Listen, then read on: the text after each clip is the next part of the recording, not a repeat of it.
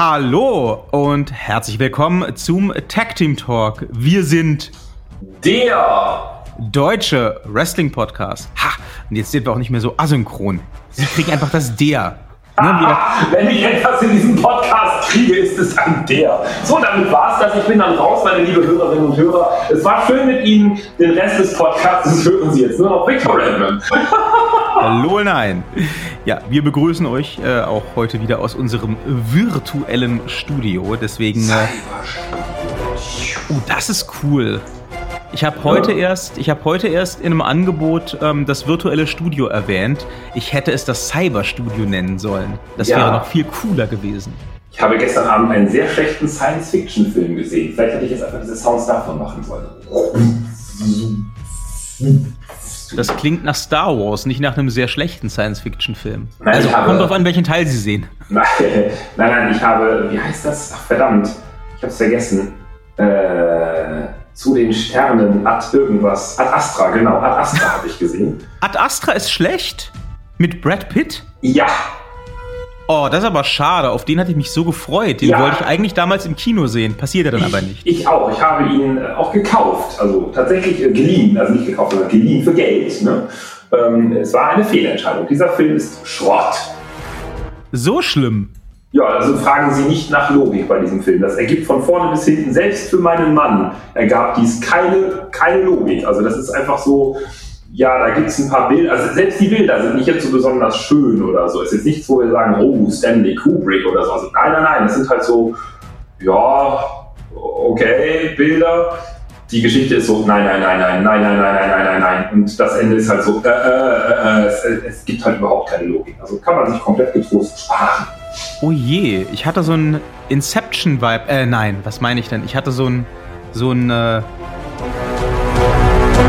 nicht Inception, wie heißt denn der, wie heißt denn das, äh, der Christopher Nolan-Film mit äh, Matthew McConaughey im Weltraum? Ähm, ich muss das gleich googeln. Ich hatte so einen Vibe davon.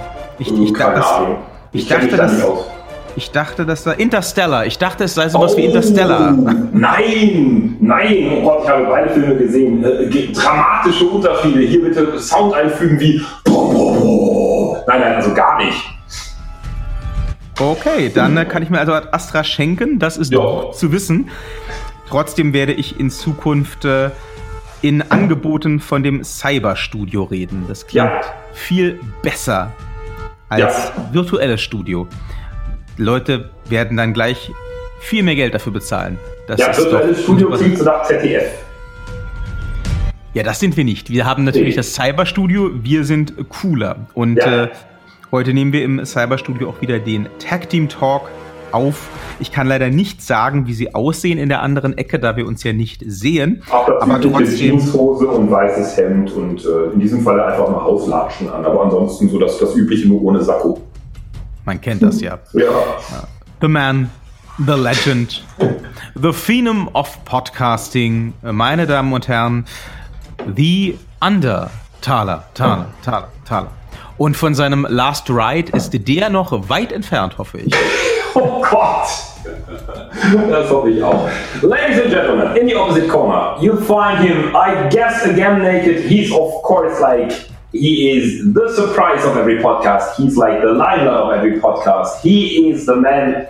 If podcast hasn't been invented so far, he is the man podcast has to be invented for. Ladies and gentlemen, he is victorious Victor!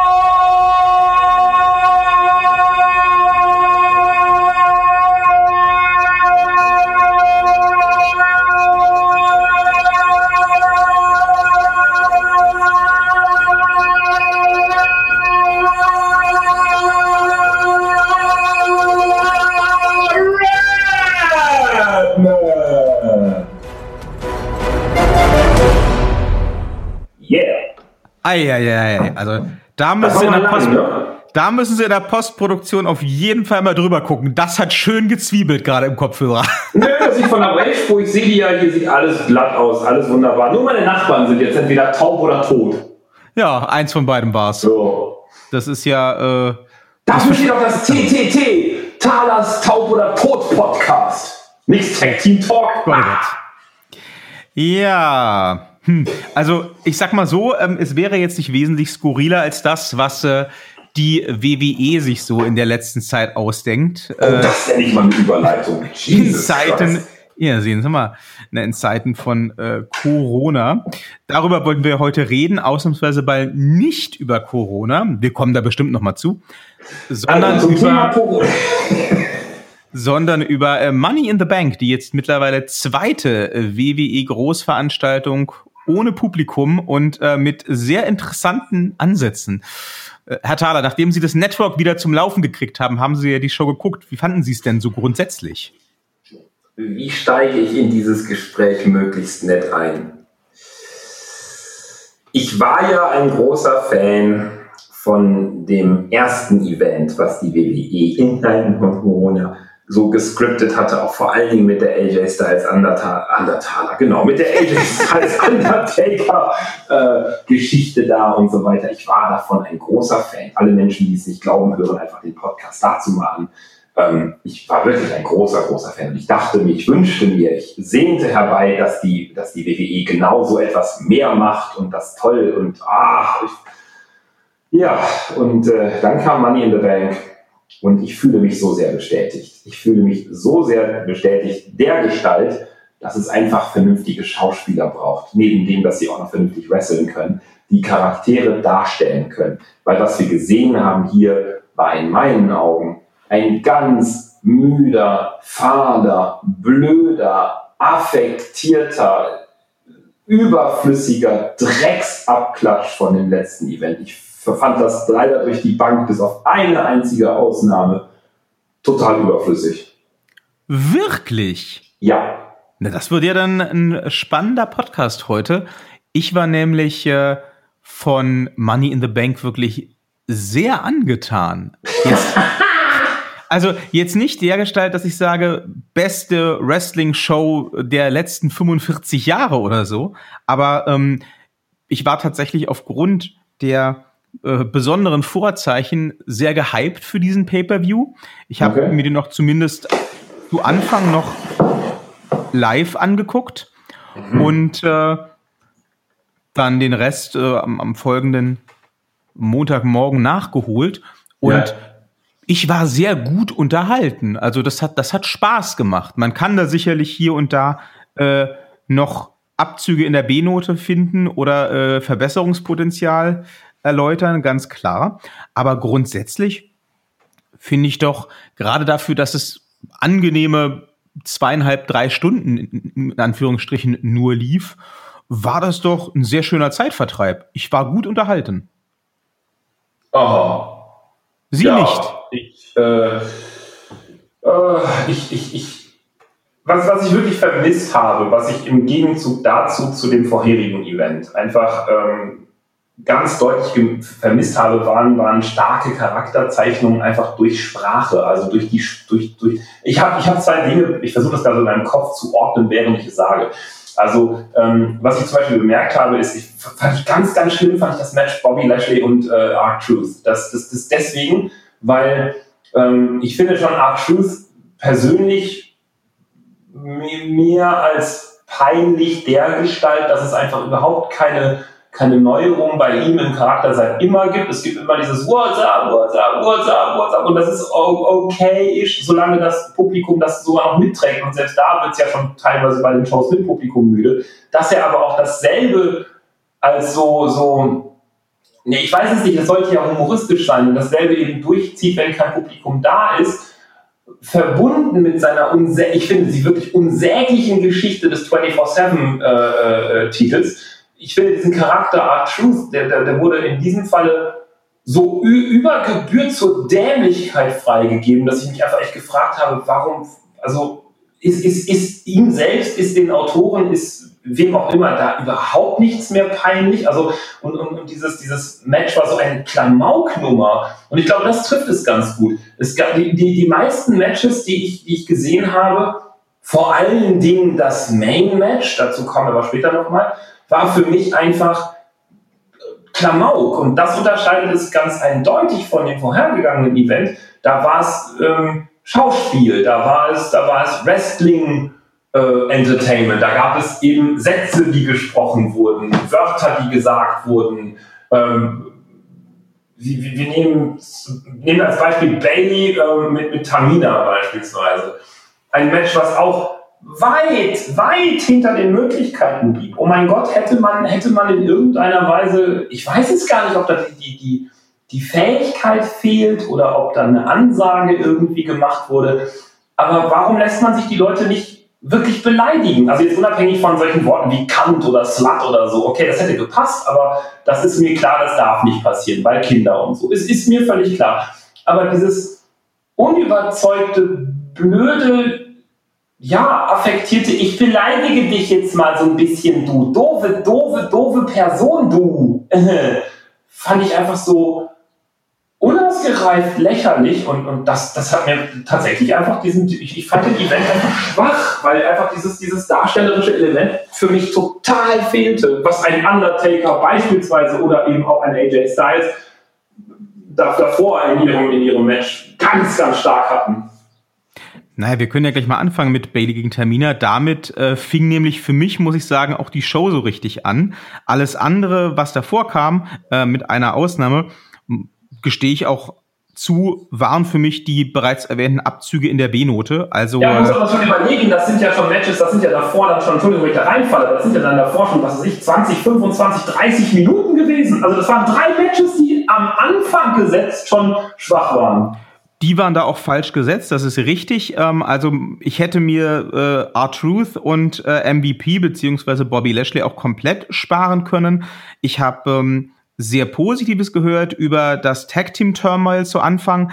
Ich persönlich kann damit aber nichts anfangen, weil mir da einfach die Story gefehlt hat. Also für mich war nicht ersichtlich oder interessant, ähm, warum ausgerechnet diese Gestalten da jetzt um die Tag Team Titel kämpfen müssen. Am Ende hat dann sowieso Big E mit dem Big Ending ähm, die Titel für The New Day verteidigen können. Das war absehbar und ähm, das, das ist aber jetzt, glaube ich, nicht dieser Show an sich geschuldet. Das ist einfach Tag Team Wrestling in der WWE seit 15 Jahren. Ähm, das, das gibt es eigentlich nicht mehr. Du hast noch ab und zu ein paar Tag-Teams, aber ähm, die machen auch nichts anderes mehr, beziehungsweise die bekomme auch keine Möglichkeit mehr, irgendwas anderes zu machen, als sich halt alle paar Wochen die Titel hin und her zu schubsen in diversen Konstellationen. Das ist schade, da kann man sicherlich sich auch ganz viel drüber ärgern, aber ähm, das, das läuft für mich immer schon so unter ferner Liefen. Also von den Tag-Team-Matches erwarte ich an der Stelle gar nicht mehr so viel mehr. Was schade ist, mhm. aber was eben äh, einfach Fakt ist an der Stelle. Ja, R-Truth bin ich komplett bei Ihnen. Ähm, ich fand tatsächlich, die Art und Weise, wie er dann seine Niederlage gegen Bobby Lashley äh, später in der Show nochmal aufgegriffen hat, indem er erzählte, ja, äh, MVP hätte ganz schön äh, zugenommen und so. Äh, mhm. das, das fand ich dann wiederum ganz lustig, aber das Match an sich, ähm, die ganze Story, wenn man das so nennen will, hätte man sich sparen können, bin ich komplett bei Ihnen. Ähm, was jetzt dann das Match um den SmackDown-Damentitel angeht zwischen Bailey und Tamina, ja, woran hat's gelegen? Ich sag mal so, an Termina. Ich weiß, Sie äh, sind ein harter Termina-Fan, aber ähm, die kann halt leider nichts. Und das hat man hier wieder mal ganz deutlich gesehen. Termina ist, ähm, das ist mir, äh, als ich diese Show gesehen habe, wieder mal so aufgegangen. Termina ist einfach äh, der weibliche Kevin Nash. Die hat eine für ihre für ihren Status, für ihre Rolle interessante Figur, eine durchaus imposante Statur und die steht halt da und ist groß und guckt böse die kann mhm. ansonsten nichts. Und mhm. jetzt wollte man in dem Match, die ja irgendwie unbedingt als äh, Babyface verkaufen, als, äh, als die Heldin gegen die böse, böse Bailey. Und dass das nicht funktioniert, das war von Anfang an klar. Also ich bin tatsächlich nicht überrascht, dass da nicht mehr bei rumkam am Ende. Ich bin überrascht, dass Bailey äh, mit Hilfe von Sascha da noch so viel rausholen konnte aus diesem unbeweglichen Brett. Mhm. Ja, die, die Beweglichkeit, also das eine ist natürlich die, die tatsächlich Wrestling-Kunst, also die Wrestling-Moves. Aber ich fand gerade bei dem, bei dem Anfang, also Bailey halt, äh, ja, schlägt Tamina so ein bisschen und äh, macht so ein bisschen hier auf Agro und so weiter. Ja, ich gehe ja mit Ihnen. Tamina kann wenig bis nichts. Logisch, klar. Aber wenn man aus ihrem Anblick, aus ihrer Figur, aus ihrer Mimik einfach auch mal und vor allem aus ihrer Stimme etwas rausholen würde, was halt einfach mal zum Beispiel Bailey gegen die Ringseile brüllt oder, oder dass sie einfach mal so orkanartig halt, äh, keine Ahnung, rumgewittert und einfach mal pöbelt, richtig abpöbelt und dann irgendwie die, die arme, zarte Baby dann ein bisschen irritiert ist und dann irgendwie hier Mecha Sascha mit ihrem Ghetto-Slang, ihrem, ihrem gewollten White Chick Ghetto-Slang dagegenhalten würde, gegen einfach so eine Agro, für mich ist der Tamina immer die, die, die perfekte Deutschlehrerin, gegen so eine, so eine Agro-Deutschlehrerin beispielsweise. Ich, ich fände das super, also da wäre verbal richtig viel drin gewesen. Ich rede gar nicht so sehr von der Wrestling-Kunst, aber ich, das, das hatte unglaubliches Anschrei, Brüll- und Beleidigungspotenzial Gerade mit sowas wie Tamina versus Bailey, also Babyface Bailey für mich gegen eben sowas wie Akku guckende Tamina. Aber nichts, da war nichts. Und das verbunden mit nichts in Wrestling macht halt das Ganze wirklich zu einem nichts. Ich fürchte leider, also das ist natürlich jetzt nur eine, äh, eine Meinung meinerseits, aber ich fürchte ehrlich gesagt, auch das wäre gescheitert an Termina. Termina kann auch das nicht. Das ist einfach ein schwarzes Loch des Charismas. Warum ist sie dann da? Weil sie die Tochter von Jimmy Snooker ist und eine stark gebaute Frau. Wow. Also, okay. meine, ganz ehrlich, andere Gründe gibt's dafür nicht. Also, ähm, ich war auch mega überrascht bei dieser Entlassungswelle, die die WWE erschütterte vor einigen Wochen, dass ja. eine Termina noch einen Job hat. Also, ne, nicht falsch verstehen. Ich, ich wünsche niemandem seinen Job zu verlieren. Aber ähm, wenn ich mir angucke, wer da alles gegangen wurde und wer da jetzt noch ist, das ist schon äh, recht skurril teilweise. Mhm. Ja, nee, ich, ich, muss ja nicht um jeden, jeden Preis irgendwie jede Frau, jeden Mann, jede Tamina da im, im, im Roster äh, toll finden oder so, aber ich, ich finde einfach, da sieht dieses Charisma eben der, ich, ich sage ja immer, der, der frustrierten Deutschlehrerin hat quasi, ähm, hätte ich es eben ja, super gut gefunden. Ge gebt sie mir für zwei Wochen ins Vocal Coaching. Ich finde, ja, wirklich, ich finde einfach dieser, dieser, dieser, dieser, dieser Brocken, und ich meine das durchaus höchst ehrfurchtsvoll, dieser Brocken von Frau, gerade weil sie so aussieht. Da, wenn, wenn die einmal wirklich tief Luft holt und dann losbrüllt, da kann man richtig viel draus machen. Das hatte ich eigentlich erwartet. Also, das hatte ich erwartet nach dem vorangegangenen, wie hieß eigentlich das Event vor Money in the Bank? Äh, WrestleMania. Danke, das war's. Okay, ich war mir sicher. Ja, egal. Bei diesen Sachen finde ich immer den Überblick. Aber da, das hatte ich, ich hatte mir wirklich erwartet, vielleicht war das auch meine übersteigerte Erwartungshaltung, ich hatte erwartet, dass die jetzt alle Zusatzcoachings kriegen, um das in irgendeiner Weise halt. Nein. Ja. Ich, danke. Ich, ich hätte das gemacht. Also ja, ich, ich weiß. Hätte, hätte einfach gesagt, wir haben hier nichts, um inter zu agieren. Ist das ein Wort? Ich habe keine Ahnung. Zu interagieren mit Publikum. Also müssen wir miteinander interagieren und dafür müssen wir viel, viel stärker auf Mimik, Gestik und auf die verbalen Entgleisungen setzen und nichts. Aber gut, egal. Das ist jetzt ein, das wiederholt sich jetzt langsam. So. Ja, und, und, und auf die Story hätte man halt setzen müssen. Ja. Also, und wenn es wirklich so sein sollte, dass eine Termina halt ähm, mit der Stimme, mit der, mit der, mit dem Auftreten ähm, nicht so gut arbeiten kann oder will, dann hätte man ja trotzdem aus diesem Pairing auch eine super Story rausholen können. Ne? Ich meine, ja. ähm, um da gleich mal ganz schlau die Überleitung hinzukriegen, wie gut und wie unterhaltsam auch Matches werden können, wo wenigstens ein Teilnehmer sich faktisch nicht bewegen kann. Haben wir ja dann im nächsten Match um den äh, Universal-Titel gesehen, ähm, den Braun Strowman gegen Bray Wyatt verteidigte. Ähm, vor dem Match hatte ich ja im Vorfeld ein bisschen Angst, weil ich mir halt nicht sicher war, ob wie das, wie das laufen wird, weil ich äh, oder weil man ja generell weiß, dass der Herr Braun jetzt ähm, nicht der athletischste welche ist. Mhm. Der ist halt groß und der ist halt stark und der kann halt auch brüllen, aber äh, viel mehr, wenn man ehrlich ist, kann der halt auch nicht. Deswegen ist er immer sehr abhängig von seinem Gegner. Ja. Nun hat er ja mit dem Herrn Wyatt auch eher jemanden ähm, mit, mit, einer, mit einer eher wuchtigen Statur erwischt. Insofern, das hätte auch echt daneben gehen können. Aber mhm. ich finde, die beiden haben halt quasi vom Videopackage an ähm, über das ganze Match eine fantastische Geschichte erzählt. Der Brown hat trotzdem nicht mehr gemacht als seine drei Moves. Aber das war dann wirklich toll umgesetzt. Da gab es immer die Mind Games hin und her zwischen den beiden. Das Ganze kulminierte ja dann in der, äh, in der, äh, in dem Moment, wo der Herr Strowman die Schafsmaske auspackte mhm. und äh, kurz andeutete, doch wieder auf die dunkle Seite der Macht zurückzukehren, um dann den Herrn Wyatt überwältigen zu können. Das fand ich alles groß. Das war wirklich toll erzählt, finde ich. Und die Moves, die ähm, ein Braun Strowman bringen kann, die waren alle so geplant und so gesetzt, dass sie maximalen Impact hatten. Also ich hatte mich dann wirklich, wenn dann der Braun mal äh, seinen Braun Express ausgepackt hat oder einen von seinen Power Slams, dann fühle ich mich in diesen Momenten wirklich erinnert an die Hochzeiten von Hulk Hogan, der ja auch nie mehr konnte als Body Slam und, äh, und Leg Drop. Aber mhm. wenn der die Moves dann mal angebracht hat, dann hatte das halt eine Wirkung. Dann standen die Leute. Dann war das, war das ein Riesending. Und ich finde, das ist ihnen hier gelungen, sehr schön oldschoolig irgendwie, ähm, eine Geschichte zu erzählen in diesem Match, die dann jeden Move von Braun wirklich als totales Riesending inszeniert hat.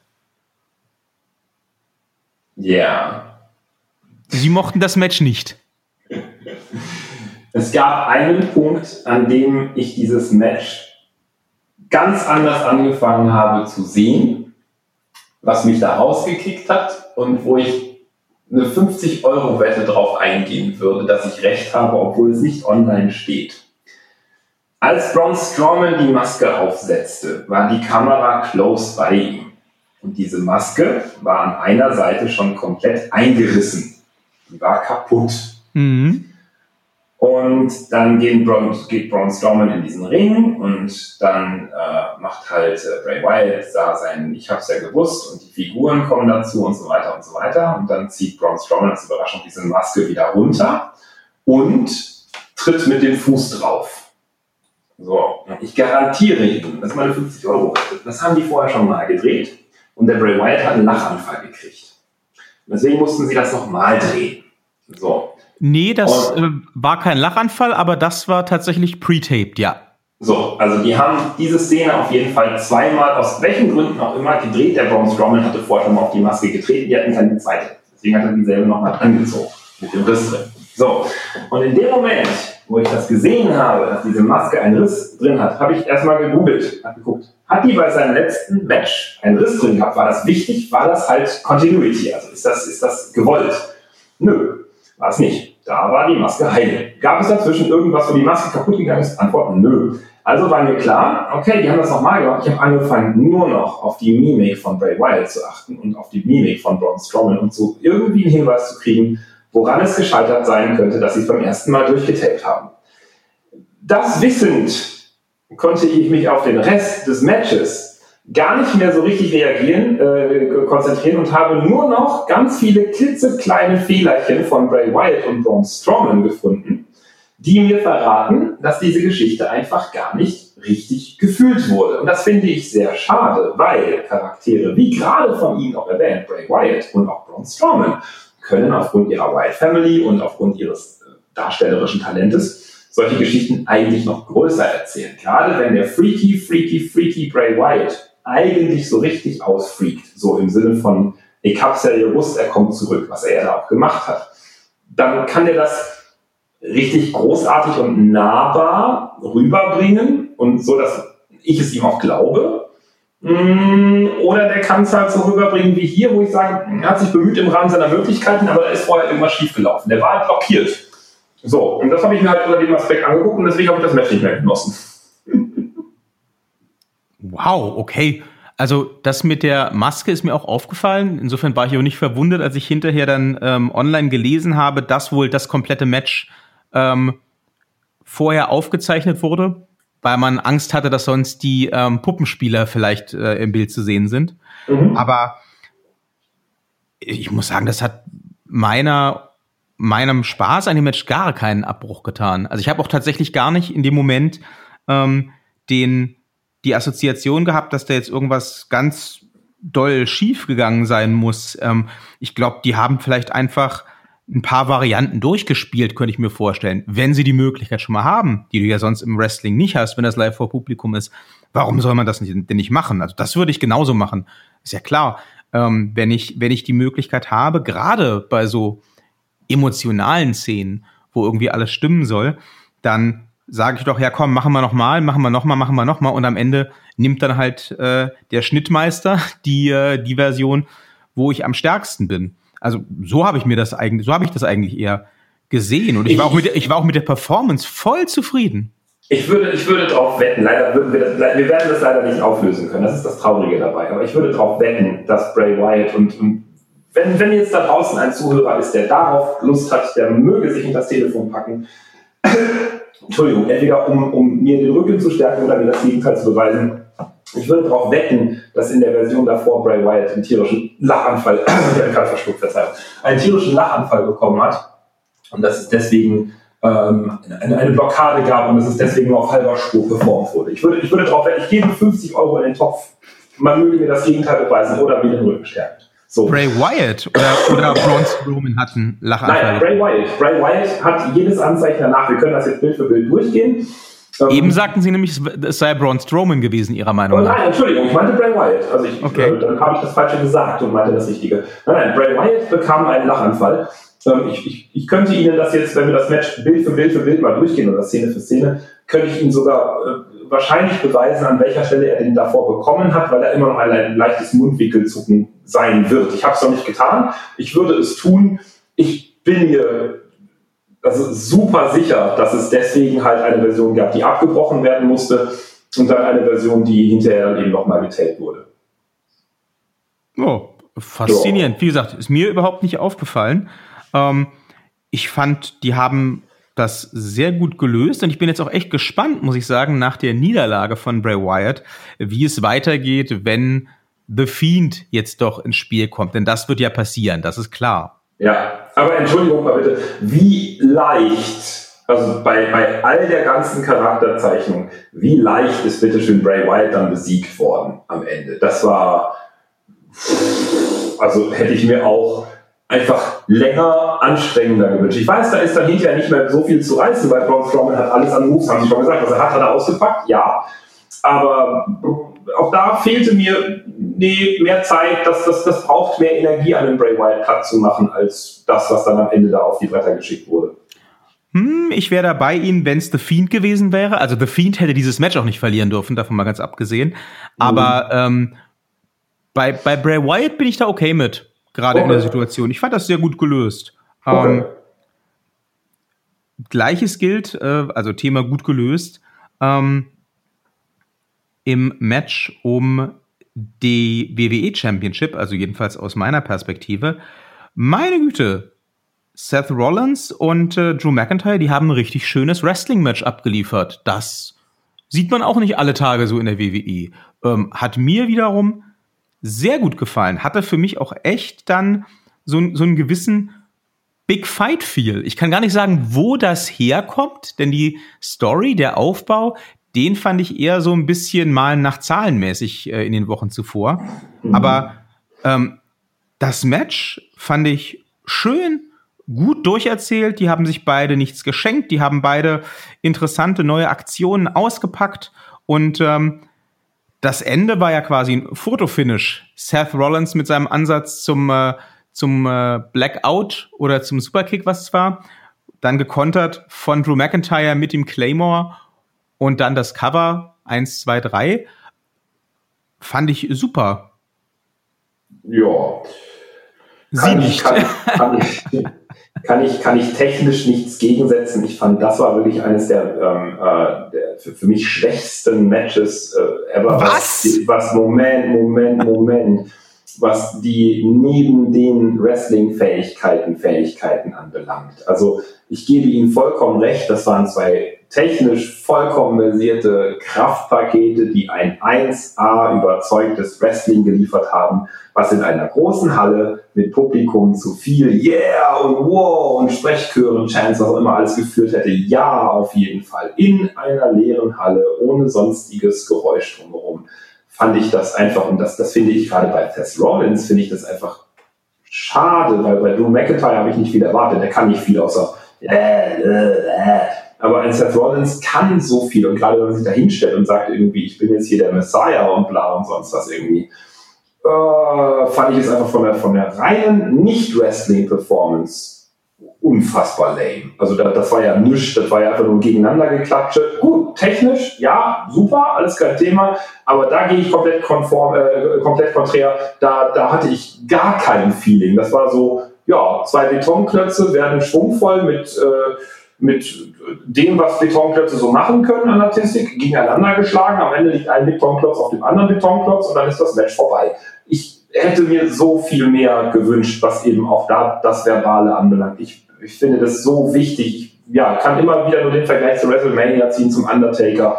Wie großartig, großartig man eben auch wresteln kann, wenn man nebenbei einfach mehr äh, äh ja, mehr Wirkung auf, auf, auf die verbale Ebene packt. Das ist hier völlig außen vor geblieben.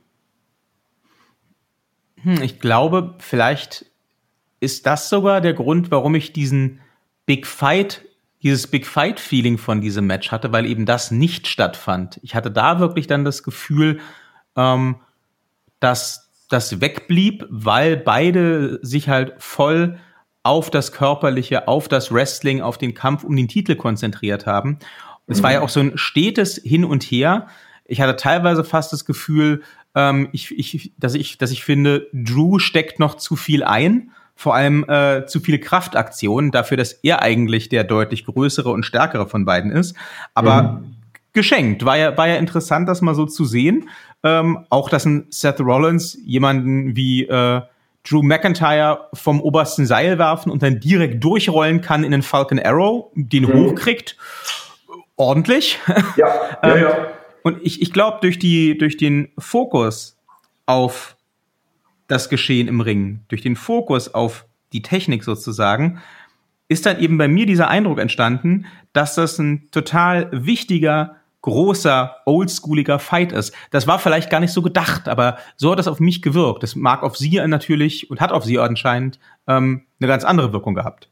Ja, oh, aber aber äh, hat es denn Spaß gemacht oder haben Sie da auch gesagt, na, lame?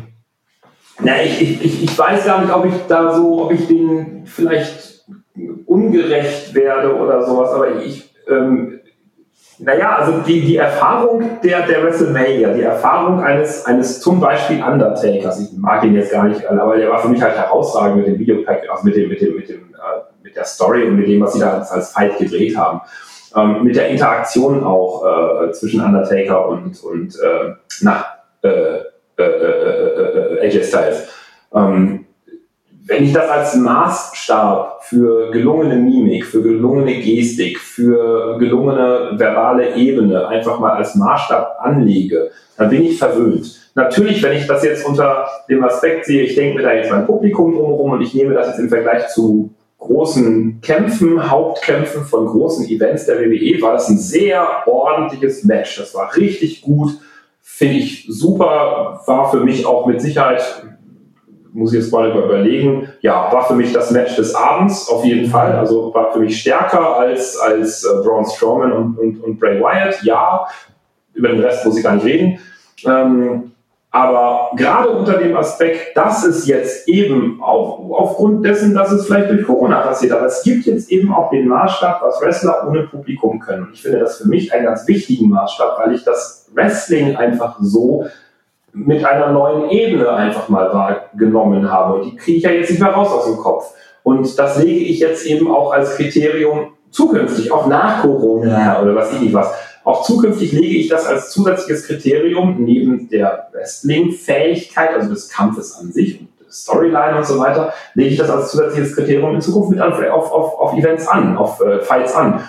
Und da fand ich es halt einfach schwach. Und dieses Kriterium ist für mich leider ein sehr wichtiges tatsächlich. Also was heißt leider? Ich, ich finde es einfach wichtig. Ja, das ist total wichtig. Ich finde auch den Ansatz gerade total gut. Vielleicht sollten wir in Zukunft einfach alle Shows, alle Matches, über die wir sprechen, von Anfang an dezidiert unter diesen beiden Aspekten getrennt mal besprechen ja, und uns angucken. Ne? Was, was, was kann ein Match im Ring und was kann ein Match quasi auf der Metaebene? Was kann ein ja. Match drumrum? Ja, ja. Und äh, ja, da, da gehe ich natürlich mit, wenn Sie sagen, ähm, Sie legen mehr Wert auf das Drumherum und das wurde in dem Fall halt nicht beliefert, dann mhm. ist das natürlich irgendwie lame, klar. Und, und wie gesagt, ich finde das gerade, also ich, ich, ich, spreche jetzt ja den Rest, ich will ja nichts haben, was illusorisch ist. Also ein Seth Rollins kann ja im Videopackage, kann ja sonst gerade so als, als, als Messiah, bla, der kann das ja. Ich frage mich halt nur, warum es dann, ist es, ist es gedacht, verkraut man sich damit die Fans sagen, liebes Publikum, ihr da draußen, die wir jetzt gerade, also jetzt gerade Zäsuren, ich spreche euch jetzt direkt an vor euren äh, Podcast-Abspielgeräten, sogenannten PAGs, Podcast-Abspielgeräten. Ähm, ja, äh, würde euch das verkraulen? Also würdet ihr dann sowas denken wie, oh, ist schwul, Alter, die machen deinen Ring voll so hier auf, ich hasse dich und so, das macht man doch gar nicht in echt, so. Oder, oder ist euch das auch wichtig? Bin ich, bin ich der Einzige auf diesem Planeten, der das irgendwie für so wichtig erachtet? Ist es eigentlich nur euch da draußen Hauptsache egal, ob da die Körper clashen oder so? Was ist euch wichtig an Wrestling? Schreibt uns das an, äh, ja, kommentiert das mal irgendwo drunter. Es, es, mich, es, interessiert mich tatsächlich, also das erste Mal, dass mich tatsächlich eure Meinung interessiert, liebe Hörerinnen und Hörer, sonst ist es einfach nur vorgegaukelt. Aber es interessiert mich tatsächlich dieses Mal in Ernst. Ähm, bin ich der Einzige auf dem Planeten, dem das in irgendeiner Weise so wichtig ist, also Klammer auf so Klammer zu wichtig ist? Oder äh, gibt es daraus noch mehr wie mich? Bin ich alleine? Ja, ja, jetzt ja nur gerade wegen Corona, sonst sind sie nicht alleine. ähm, ja, wir kommen damit tatsächlich dann auch schon zum Main Event des Abends. Was zur Hölle ist das denn? Das ist meine Zunge, die. Ach so, ich dachte irgendwie, ihr Lüfter ist explodiert oder so. Nein, das, das, das habe ich zum Main Event gemacht. Das ist für mich ein äh, äh ungefähr 30-minütiges ja, ähm, ich muss da jetzt, ich muss da jetzt zweierlei Sachen zu sagen. Der Main Event war ja mit der Grund, warum ich so gespannt war auf diese Show. Denn das Money in the Bank Ladder Match, das fand ja diesmal, oder die Money in the Bank Ladder Matches vielmehr, die fanden ja dieses Jahr nicht in der Halle statt, äh, sondern die wurden ausgekämpft zeitgleich im äh, Corporate Headquarter im Bürogebäude der WWE in Stamford und für die Herren und die Damen galt es sich parallel von der Lobby des WWE Hauptquartiers bis aufs Dach vorzukämpfen, wo dann nochmal ein, äh, ein Ring aufgebaut war mit Leiter und da musste man dann den Money in the Bank Koffer abhängen. Das Ganze wurde natürlich wieder vorab gedreht und auch dementsprechend ähm, anders in Szene gesetzt als klassische Wrestling-Matches, sage ich mal. Ähm, ich habe insofern von Anfang an kein Match erwartet. Ich weiß nicht, wie es Ihnen da ging, aber damit habe ich nie gerechnet. Ähm, was ich mir versprochen hatte, war eine Runde gepflegtes Chaos. Ne? Wie gesagt, wie in The Amazing Race oder hier Wacky Races, tralala. Ähm, ich wollte gerne sehen, wie dieses Bürogebäude von zwölf sich prügelnden Wrestlern dem Erdboden gleichgemacht wird. Und wenn ich mir jetzt angucke, was die WWE daraus gemacht hat, dann sage ich auf der einen Seite, man war stets bemüht und äh, ich, ich hatte Spaß, mir das anzugucken. Das werde ich auch überhaupt nicht äh, ähm, bestreiten oder mir nehmen lassen. Ich hatte durchaus Spaß, mir das anzugucken. Ich muss aber auch sagen, gerade im Nachgang, es wäre viel mehr drin gewesen. Ja, das ist, das, das trifft es, glaube ich. Es wäre viel mit einem ganz großen, fettgemachten, unterstrichenen Ausrufezeichen mehr drin gewesen. Ich fand das, gerade weil es voraufgezeichnet war und gerade weil man eben sagt, man kann jetzt viel mehr auf Storyline etc. legen, fand ich das unglaublich, unglaublich schwach. Also beginnend der, der ich weiß gar nicht, wo ich anfangen soll. Also alleine, äh, ne, das ist so, so das ist eigentlich ist es ein klassischer Witz. Ne? Wir haben, wir haben Asuka, wir haben Carmella, wir haben noch, wir hatten Lacey Evans, Nia Jax, genau, Frau Basler und Dana Brooke. Dana Brooke, genau. Sechs. Der Anfang des Witzes ist, treffen sich sechs Frauen in der Lobby. So. Und nee, es treffen sich nur fünf und die eine sitzt oben drüber und ja, ach, also die, die, die Frauen, die sich dann unten treffen, oder auch, auch treffen sich dann irgendwie, weiß nicht, waren auch sechs oder sieben Männer da, irgendwie treffen sich sechs, sieben Männer halt im, im, im Fitnessraum. Und dann auf einmal so auf einen Winkel werden die dann Feinde und bekämpfen sich. Bis dahin stehen die aber noch so rum und diskutieren irgendwie oder stehen nebeneinander fürs Gruppenfoto oder so. Oh, Leute, ernsthaft. Also, nee, es findet nicht statt. Wenn ich gegen jemanden kämpfe, dann stelle ich mich nicht daneben und sage so, oh, ich stehe jetzt hier, du siehst aber nett aus, hm, okay, komm, okay, jetzt bin ich dein Feind. Das, das, das geht nicht, das ist doof. Ähm, und, und dann geht das so durch die ganzen Stationen und das, das, das riss für mich nicht mehr ab. Askers Fahrstuhlfahrt beispielsweise dauerte gefühlte, naja, wie, wie lang war das Match? Keine Ahnung, 20 Minuten oder was? Also Askers Fahrstuhlfahrt davon waren, glaube ich, 15 Minuten. Äh, wohingegen die Männer mit dem Fahrstuhl dreimal so schnell waren. Mit demselben Fahrstuhl, das ist einfach total lächerlich. Oder äh, Aska läuft an einer Reinigungskraft vorbei und, und äh, beschwert sich über den nassen Flur und den Mob und so. Das ist doch nur noch Klamauk. Dann gab es ein paar nette Cameo-Auftritte. Ja, richtig. Auf der Toilette kam irgendwie hier, wie heißt er, Mr. Love oder wie er Brother Love. Brother Love. Nice. Aber das Ding ist halt schlicht und ergreifend, man will mir wirklich ernsthaft erzählen, also ich, mir ist klar, dass das eine Show ist, liebe Zuhörerinnen und Hörer. Ja, äh, ja. Aber man will mir ernsthaft erzählen, dass in dem oh so monströs dargestellten, monumental hohen, weiß ich nicht was, WWE Headquarter, in schwindelerregender Höhe von vielleicht, weiß ich acht Stockwerken, die das Ding maximal hat, äh, dass da genau zwei Leute arbeiten, nämlich eine männliche Putzkraft und äh, Vince McMahon, der im Büro sitzt unter einem Dinosaurierschädel. Sehr nette sehr nette Anekdote. Ja, fand ich super lustig.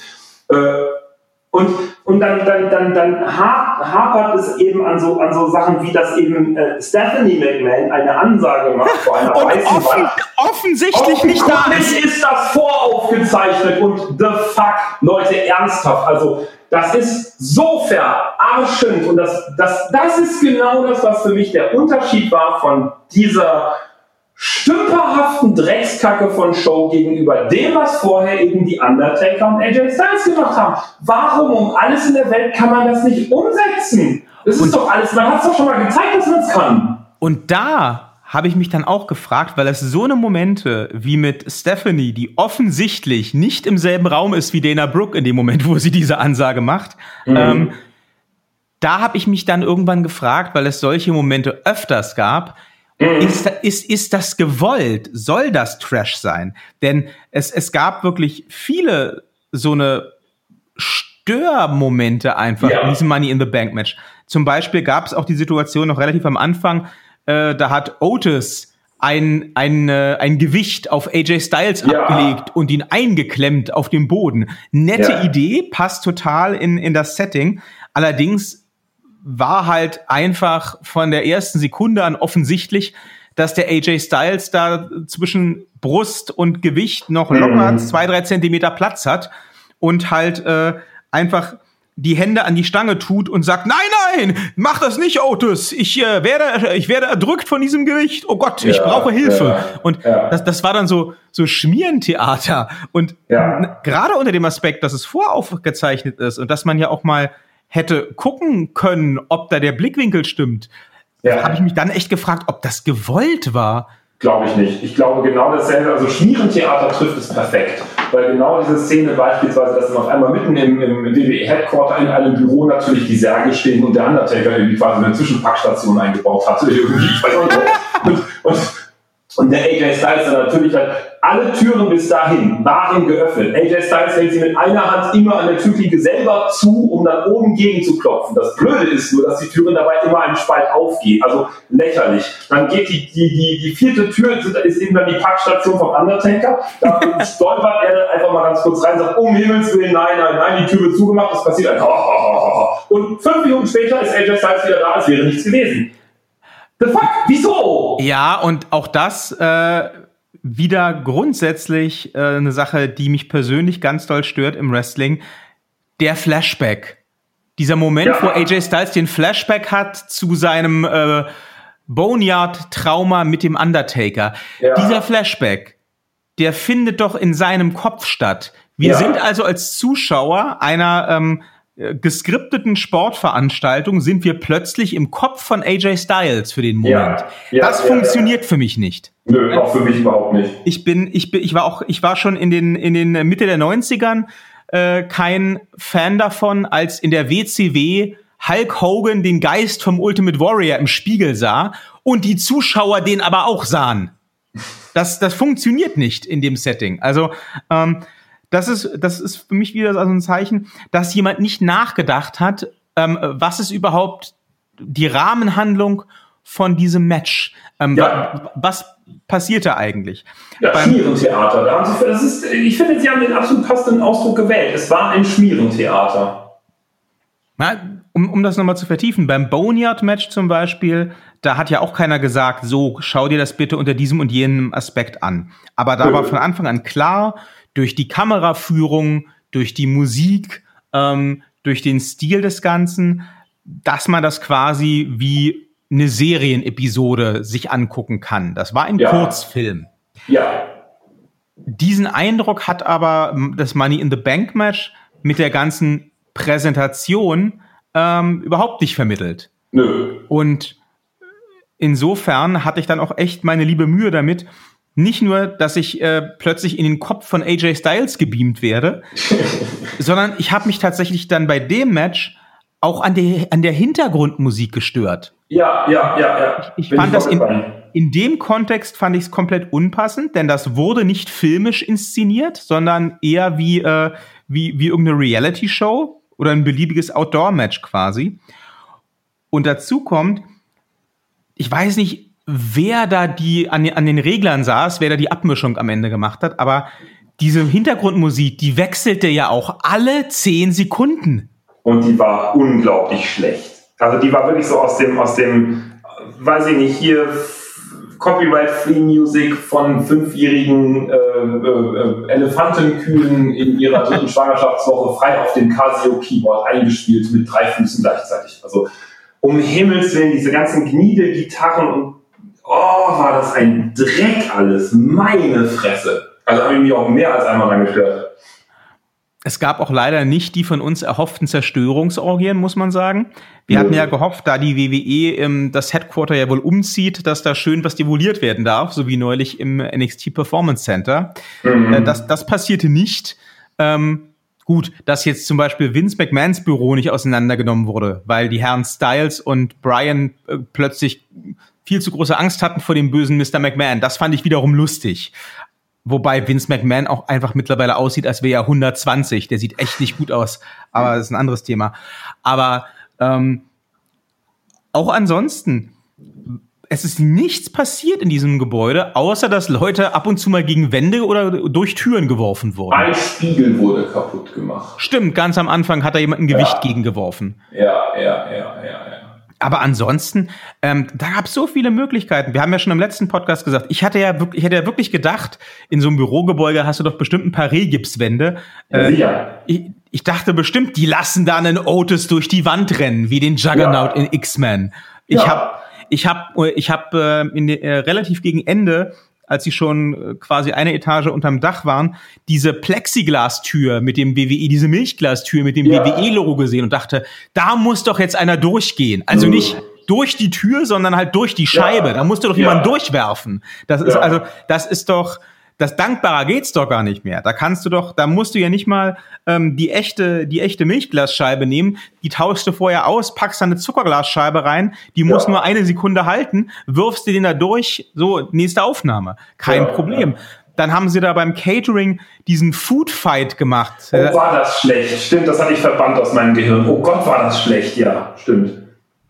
Na, auch da, gut, am Ende gab es dann wenigstens noch mal eine Powerbomb von, von Naya an Carmella durch den Tisch, aber das ist ja nun nichts, was man irgendwie nicht in jedem beliebigen Warum Match sehen könnte. setzt man einen, also da, da bin ich wieder bei dem Schmierentheater, warum setzt man einen Paul Heyman an einem Tapeziertisch auf einem Flur voller Essen, was er sich reinverleibt und seine einzigen Worte sind, als da ein paar wild gewordene Wrestler durch die Gegend laufen und sich in sein Essen legen, My name is Paul Heyman. Also mal ganz ehrlich, diese Leute haben doch einen Charakter. Und dieser Charakter ist doch keine Aufziehfigur. Die sollen doch Dinge darstellen. Die sollen doch auch überzeugend zum Beispiel so etwas wie einen Anwalt darstellen von Brock the Fuck Lesnar oder sowas. Der hat doch gefälligst dann, wenn überhaupt, in diesem, in diesem äh, Haus ein eigenes Büro, wo er natürlich dann auch Essen hat ohne Ende. Warum denn nicht? Ist ja kein Thema, weil der steht doch nicht auf und sagt, my name is Paul Heyman. Der sagt, what the fuck are you doing here? Wenn überhaupt, weil er sich genervt fühlt von den pissigen Western, die ihn beim Fressen stören. Gott nochmal. Ja, wissen Sie, was ich dachte in dem Moment, als Paul Heyman ins Bild kam, beziehungsweise die Kamera Paul Heyman einfing? Ich hm. dachte ja wirklich, die Wrestler stören ihn jetzt beim Essen, dass die den Tisch irgendwie umwerfen, das war ja alles vorher klar. Hm. Und ich dachte wirklich, auf einmal kommt dann irgendwo aus dem Hinterzimmer Brock Lesnar rein, verpasst jedem einen F5 und geht wieder und dann ist das Match eben erstmal unterbrochen, bis die sich von dem schlimmen F5 erholt haben. Das, das wiederum hätte ich gefeiert. Das Match ist dann unterbrochen. Unterbrochen. Das wiederum hätte ich gefeiert. ja. dann, hätte, dann hätte dieser Auftritt von Paul Heyman halt auch Sinn gemacht. Ja, und, und Brock Lesnar serviert von, oder, oder macht nochmal sauber und stellt wieder das Essen auf den Tisch und sagt, so, Boss, kann weitergehen. Oder irgendwie sowas halt. Oder kommt halt von hinten mit dem Ketchup und sagt, ich habe den Ketchup und, ah, okay, alle Wrestler und macht die dann kaputt. Ja, natürlich, zig Möglichkeiten. Aber nein, Paul Heyman sitzt an einem Tapeziertisch auf dem Flur und sagt, hi, my name is Paul Heyman. Wieder Aufziehpuppe. Lächerlich. Fairerweise muss man natürlich sagen, ähm, den Brock Lesnar dahin zu kriegen für äh, diese kurze Geschichte, das hätte wahrscheinlich dann die WWE wieder eine Million Euro gekostet oder Dollar oder was auch immer, ja, dass man das sein lassen. Dann muss man die ganze, aber man das ist, ist, ist dann genau, dann dann dann muss man es sein lassen, dann kann man es auch verständlicher sein lassen, aber dann braucht ja. man da auch keinen Paul Heyman. Genau, genau, genau. Ja, äh, insofern ich habe noch eine eine ganz wirkliche Expertenfrage, die muss ich ja zwangsläufig, mir fehlt ja der Experte, ich habe nur sie, ähm, aber die muss ich ja stellen. Der Otis. Ja. Also mein, mein Highlight tatsächlich dieser gesamten, äh, äh des gesamten äh, Events, ne, also der, der, des, des gesamten Events ist mein Highlight sowieso der Otis. Ich, ich finde Otis großartig in seiner kindlichen Naivität des Charakters und so, alles toll, kein Thema, und auch mit seinem großen Sticker auf dem Hintern und dem breitbeinigen Gang. Ich mag Otis sehr. Der Otis hat ja diesen Koffer gefangen. Ja. So, wenn das ist, das ist jetzt, Quatsch. Das ist wenn Quatsch. ich jetzt die Money in the Bank Regeln richtig verstehe, ist doch derjenige Gewinner, der diesen Koffer vom Haken löst. Das ist richtig. Das ist richtig. Man kann jetzt sicherlich noch äh, spitzfindig darüber diskutieren wollen, wer ihn denn gelöst hat, denn das waren ja die Herren Corbin und Styles zusammen, wenn ich das nee, richtig erinnere. nicht. Also Nein. wenn das uns mal, wenn wir, ja, also von der Story her ja, wäre es so gewesen, aber der Herr Styles hatte das schon eher, also zwar nur eineinhalb Sekunden eher, aber eher als der Herr Corbin. Hat er, also hat, hat, er, hat er ihn früher abgehängt oder hat er, er nur früher die Hand den, Er hatte den dran. Also der Corbin hatte die Hand am Styles, aber der Styles hatte die Hand am Haken oder Koffer. Ja, das hätte ich dann sogar noch gekauft. Ähm, ich glaube, man kann schon das so auslegen, dass man sagt, derjenige, der den abgehängten Koffer dann auch in der Hand hat, ähm, der hat gewonnen. Allerdings ja. war ja auch das der Herr Styles, denn der Herr äh, Corbin oh. wurde ja dann hinterrücks überrascht vom Herrn ja. Elias mit dem Gitarrenschlag. Ja. ja. Und AJ Styles hatte definitiv, wie auch immer das dann passierte, den Koffer für eine Sekunde abgehängt in der Hand. Ja. Dann fiel er runter und landete bei Otis. Und ja. damit hätte der Gewinner AJ Styles heißen müssen. Denn er hatte okay. den Koffer in der Hand. Dann habe ich das doch richtig in Erinnerung gehabt, weil dann wundert mich das mit dem Otis. Nein, Otis, Otis sollte halt dringend gewinnen. Und ähm, sie haben ja in, in vorherigen Smackdown-Ausgaben immer schon einen Witz draus gemacht, dass der dicke Otis die Leiter nicht hochkommt, weil die Sprossen immer zusammenbrechen. Das heißt, irgendwie musste der Koffer zu Otis kommen, weil der Otis nicht zum Koffer kommen konnte. Und ähm, dann hat wahrscheinlich irgendwann eine halbe Stunde, bevor das aufgenommen wurde, irgendjemand aus dem Kreativteam gesagt, äh, was Sinnvolles fällt mir jetzt nicht ein, machen wir es mal so. Ja, okay, das war für mich einfach nur der krönende Abschluss einer an sich. In, in, ja, ich, ich mag das Wort jetzt zum tausendsten Mal benutzen, aber Sie haben es ja aufgebracht, Sie sind schuld. Es war für mich einfach nur das krönende Ende und das passende Ende eines ansonsten ganz großartig bescheuerten schwierigen Theaters. Fertig. Das Ganze kündigte sich ja auch schon vorher an, by the way. Ähm, es gab ja auch diese Szene, als, äh, als äh, beide Koffer noch hingen.